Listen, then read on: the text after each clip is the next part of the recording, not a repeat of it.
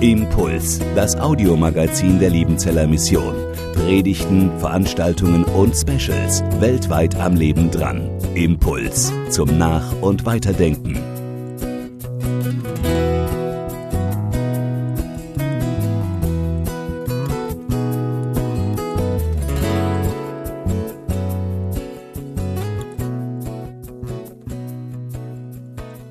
Hört heute Morgen Gottes Wort aus dem Philipperbrief Kapitel 4.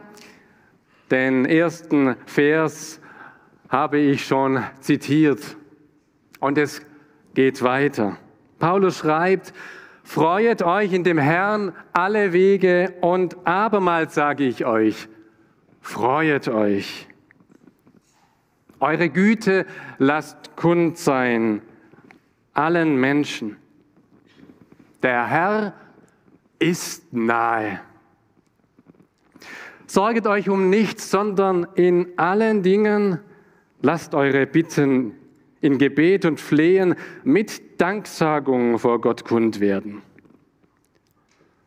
Und der Friede Gottes, der höher ist als alle Vernunft, er wird eure Herzen und Sinne in Christus Jesus bewahren. Schon wieder Freude. Das waren meine ersten Gedanken, als ich diese Verse las.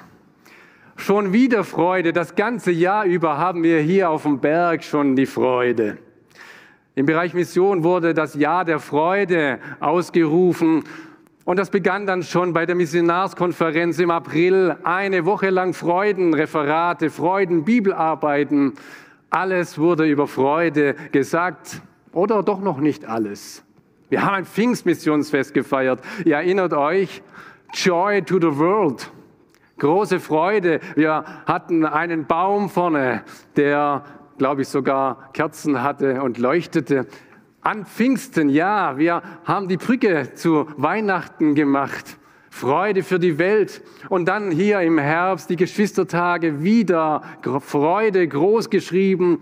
Jetzt in der, in der Heartbeat-Serie die Früchte des Geistes. Wieder war die Freude mit dabei. Und im Januar ist Allianz-Gebetswoche eine Woche lang wieder rund um die Freude. Gibt's denn da noch was Neues zu sagen über die Freude?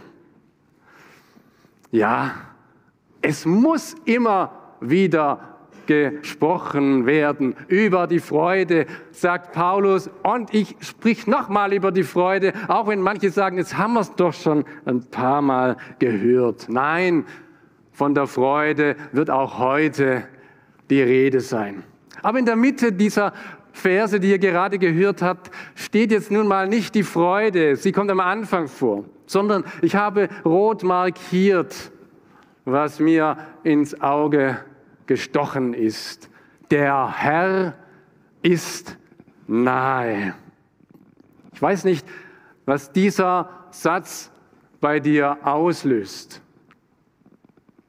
Vielleicht löst er gar nichts aus, weil du diesen Satz schon so oft wie die Freude ganz oft gehört hast. Der Herr ist nahe. Wenn ich das zum ersten Mal höre, dann schaue ich nach oben und sage, wo ist er denn? Wann kommt er denn? Wann, wann, wann kann ich ihn sehen?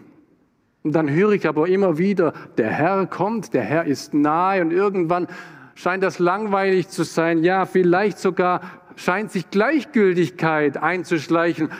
Wir reden schon fast 2000 Jahre davon, der Herr ist nahe. Es ist so, irgendwie soll er kommen. Keiner weiß wann, keiner weiß wie, doch irgendwie werden alle ihn sehen. Aber es reißt mich nicht mehr vom Hocker. Vielleicht löst dieser Satz auch bei dir sowas wie Unwohlsein aus. Vielleicht sogar so etwas wie Angst, Hilfe. Der Herr ist nahe. Der Herr kommt. Kommt mir, mir bloß nicht zu nahe. Kennt ihr das? Da kommen wildfremde Leute daher und die nehmen einen Arm, wie wenn sie einen schon lange kennen. Ach, schön, dass wir sie sehen. Ja, Moment, ähm, kommen mir doch nicht ganz so nahe. Das ist mir gerade, glaube ich, etwas zu schnell. Wir kennen uns doch noch gar nicht. Anders in der Familie, wenn man sich grüßt, natürlich drückt man sich fest. Da darf man wohl ganz nahe kommen. Ist mir das unangenehm, wenn der Herr mir zu nahe rückt, weil ich lieber in Distanz leben will oder nicht so recht weiß, was passiert, wenn er mir nahe kommt? Da könnte sich ja vielleicht in meinem Leben etwas verändern, etwas anders werden. Das ahne ich schon und dann bleibe ich lieber auf Abstand. Bei Paulus führt dieser Satz, der Herr ist nahe, zu einer fast grenzenlosen Freude. Warum? Weil das Wort nahe für ihn der rote Faden ist in seinem Leben. Ich habe heute meine Handarbeit mitgebracht. Ihr kennt das ja in der Adventszeit, wenn draußen der Schnee fällt und es kalt wird, dann holt man ja seine Strickarbeiten und Häkelsachen raus, um für Weihnachten die Geschenke vorzubereiten. Also ich bin da jetzt auch gerade mit dabei und bin äh, sozusagen hier dabei, zwei verschiedene ähm, Flecken zusammenzunähen. Ich habe hier durchaus Erfahrung. Ich habe nämlich in der dritten und vierten Klasse hatte ich Nähen und war da ziemlich gut, hatte da eine Eins ähm, beim Zusammennähen von verschiedenen Dingen. Also ähm, zwei ganz verschiedene Tücher kommen hier mit diesem roten Faden zusammen. Die kommen zusammen, die eigentlich nicht zusammenpassen. Und der Paulus kann mal im Epheser 2, Vers 13 das so sagen, dass wir aus den Heidenvölkern ganz nahe gekommen sind.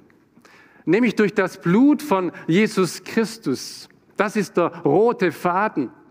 Dafür, dass er am Kreuz starb, sind wir, die wir eigentlich gar nicht dazugehören, die wir ein ganz anderer Flecken sind, sind wir da zusammen genäht worden zu dem eigentlichen Stoff.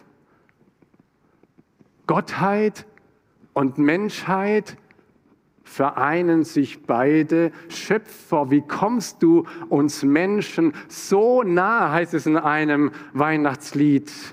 Da kommt Gottheit und Menschheit zusammen, die eigentlich nicht zusammenpassen, aber durch den roten Faden werden sie zusammengefügt.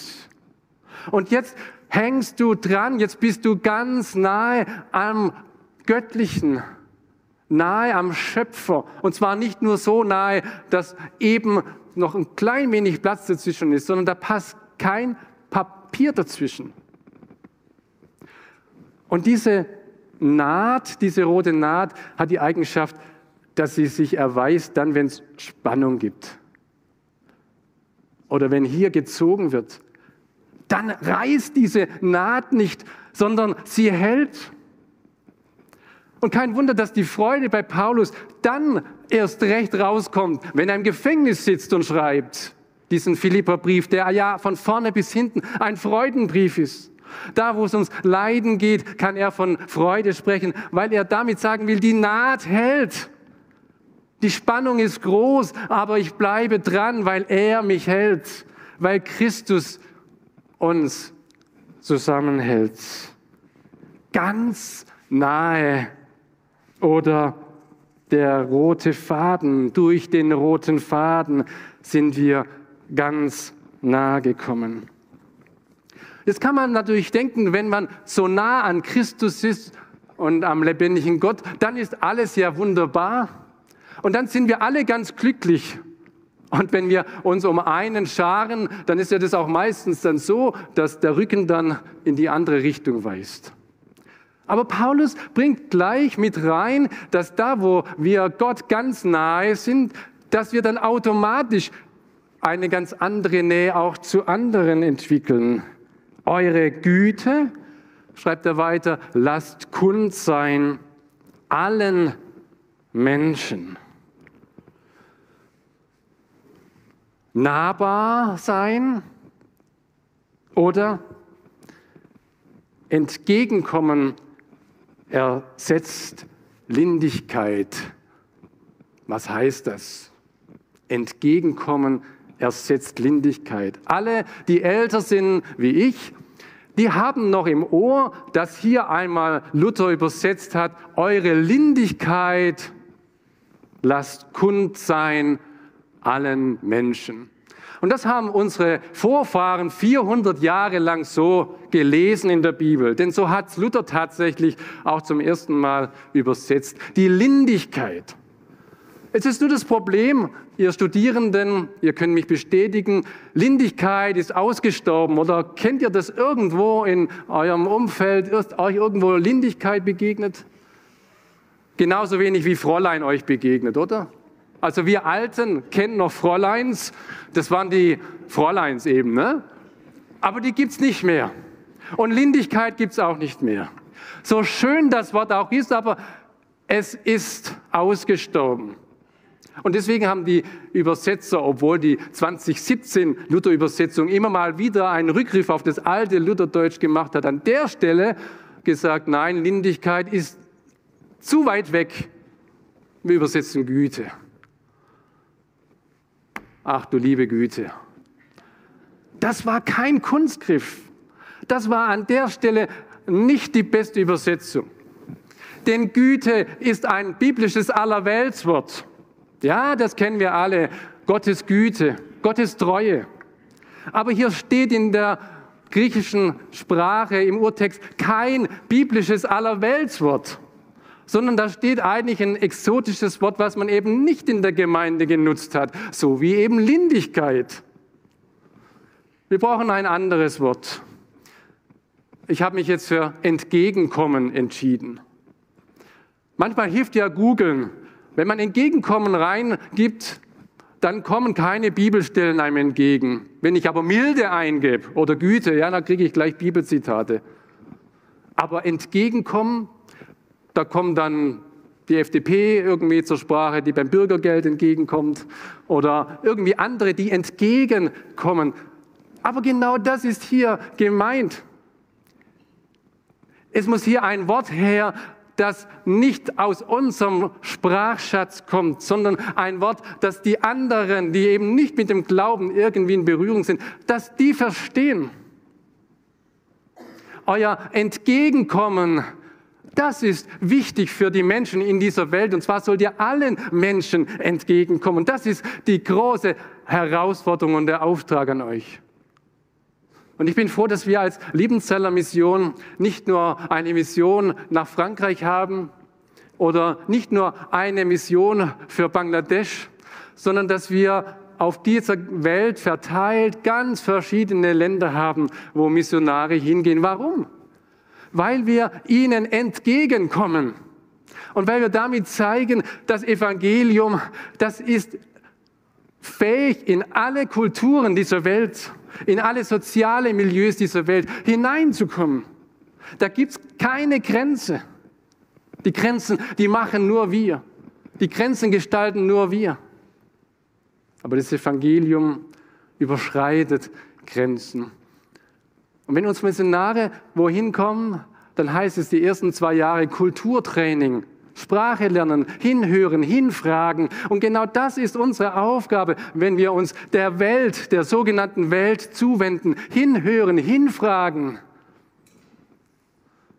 entgegengehen. Nicht entgegen sein, sondern entgegenkommen. Nicht warten, bis sie zu uns kommen, sondern in ihre Welt hineinsteigen, auch wenn das gar nicht meine Welt und gar nicht mein Milieu ist. Das ist die Herausforderung und der Auftrag für uns als Jesus-Nachfolger, die wir nahe gestrickt sind an unserem Herrn.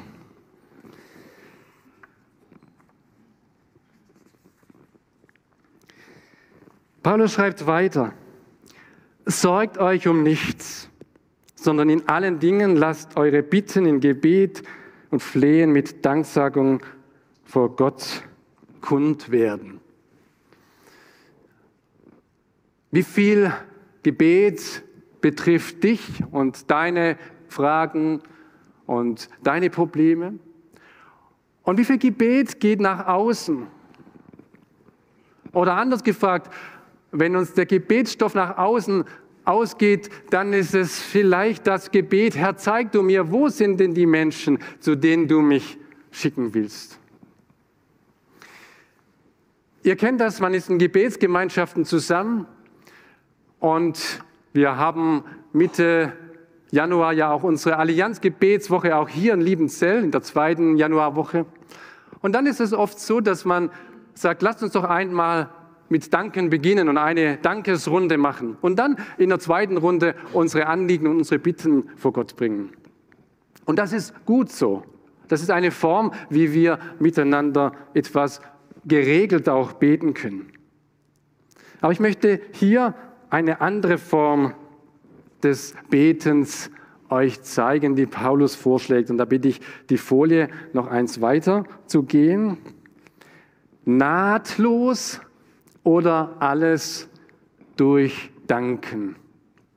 Wir sind ja nahtlos verbunden mit ihm.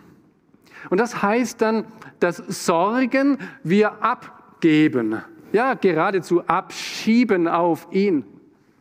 Die Sorgen, die bei mir auf meinem Fleck ankommen, die schiebe ich rüber auf die andere Seite. Und jetzt sagt Paulus, alles, was ihr tut im Beten, das macht immer mit Danksagung. Da macht einer euch ganz große Sorgen, weil er Wege geht, die eben nicht Gottes Wege sind. Weil er Wege geht, wo er merkt, er läuft in die Sackgasse. Fangt an, für ihn dankend zu beten. Jesus Christus, ich danke dir, dass du diesen Kerl geschaffen hast. Ich danke dir, dass du für diesen jungen Mann gestorben bist. Und ich danke, dass du ihn lieb hast. Und ich danke dir, dass du ihn retten willst, denn du willst alle Menschen retten. Und jetzt bin ich gespannt, wie du es machst. Und ich bin gespannt, wie du mich dabei einbeziehst. Ich warte auf dich, ich höre auf dich. Und danke dir, dass du einen richtig guten Weg und Plan hast. Merkt ihr, wenn wir so beten, wie auf einmal die Seele frei wird? Wie wir dankend Gott das ans Herz legen, auch das, was uns beschwert, was uns auf dem Herzen liegt. Paulus fordert euch heraus, dass ihr durchdankt dass das, was euch zu schaffen macht, dass ihr das durch Danken weitergibt und dass das Danken wiederum euer Herz frei macht. Ich komme zum letzten Vers, den wir hier heute Morgen miteinander bedenken. Und der Friede Gottes, der höher ist als alle Vernunft, wird eure Herzen und Sinne in Christus Jesus bewahren. Ich überschreibe den Vers mit dem Gegenteil. Ist die Naht los, dann ist der Teufel los. Und ihr könnt es nochmal auf der Folie sehen. Wer die letzten Tage Nachrichten gesehen hat, der weiß, was passiert, wenn irgendwie eine Naht nicht mehr dicht ist oder wenn ein Aquarium Risse bekommt dann fließt eine Million Liter Wasser raus. Und dann sind über 1500 Fische gefährdet. Und dann ist der Lebensraum von diesen Fischen von jetzt auf gleich zerstört. Vorher waren sie in diesem großen Aquarium, in diesem Berliner Hotel, eben wie ein Fisch im Wasser. Die haben sich anschauen lassen, die waren da drin fröhlich. Das war ihr Lebensraum, aber da gab es jetzt irgendwelche Risse und schon ist der Lebensraum zerstört. Paulus sagt, der Friede Gottes, das ist euer Lebensraum. Und er wird eure Herzen und Sinne in Christus Jesus bewahren. Da steht wörtlich, er wird, so sage ich euch, einschließen aufbewahren oder fast, man kann sagen, gefangen halten, kann man auch übersetzen. Ihr seid im Frieden Gottes gefangen, beschützt von außen, von den Angriffen des Feindes. Und wenn es da bröselt, dann, dann kann tatsächlich der Teufel los sein. Aber der Friede Gottes und die Macht, unter der ihr steht im Glauben, die ist größer als alle Mächte dieser Welt. Und deswegen feiern wir auch jetzt Abendmahl, damit ihr euch vergewissert, diese Naht hält. Und es geht uns nicht so wie den Fischen in diesem Aquarium, die irgendwann unten liegen und alles ist zerstört. Ich möchte schließen mit einem letzten Bild, das ihr jetzt seht auf der Folie. Nacht oder Maranatha. Ich habe am Freitag unseren Mitarbeitern hier auf dem Berg eine Mail geschrieben und wollte Nacht schreiben und das C einklammern. Aber mein Computer wollte nicht so wie ich, das passiert dann manchmal, dass die irgendwie selbstständig arbeiten. Und hat dann über oder um das C herum einen Kreis gemacht. Und ich habe mich zuerst geärgert, wollte irgendwie meinen Computer austricksen und dann dachte ich, nein, lieber Computer, ausnahmsweise bist du mir heute ein Fingerzeig Gottes. Selten, dass der Computer, dass Gott durch einen Computer zu mir spricht. Aber in diesem Fall hat er es gemacht. Da ist das C und das C kannst du nicht einklammern, sondern das musst du umklammern. Das C steht für Christus. Und Christus ist der, der in deine Nacht, ins Dunkel hineinsteigt, der da mittendrin ist. Und wenn Christus mittendrin ist, dann ist das wie eine Naht, die hält. Und dann ist er, der nahe Gott, bei dir. Dann ist auf einmal diese Nacht unterbrochen und bekommt einen ganz anderen Schriftzug. Und genau das ist gemeint mit dem Wort Maranatha, das hinter diesem Satz, der Herr ist nahe steht. Dieses Wort, das die Urchristenheit in dieser aramäischen Sprache übernommen hat, das einen Platz beim Abendmahl hatte, wo die Gemeinde ruft, Maranatha, unser Herr, komm. Wir glauben, dass du jetzt da bist, dass du im Mahl uns dich mitteilst.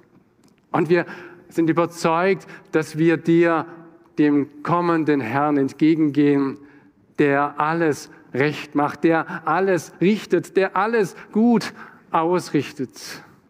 Die Nacht ist nicht mehr, wie sie vorher war, wenn Christus nah ist und unter uns ist. Das feiern wir jetzt. Amen. Impuls ist eine Produktion der Liebenzeller Mission. Haben Sie Fragen? Würden Sie gerne mehr wissen? Ausführliche Informationen und Kontaktadressen finden Sie im Internet unter www.liebenzell.org. Die Liebenzeller Mission produziert ebenfalls das Fernsehmagazin Weltweit am Leben dran.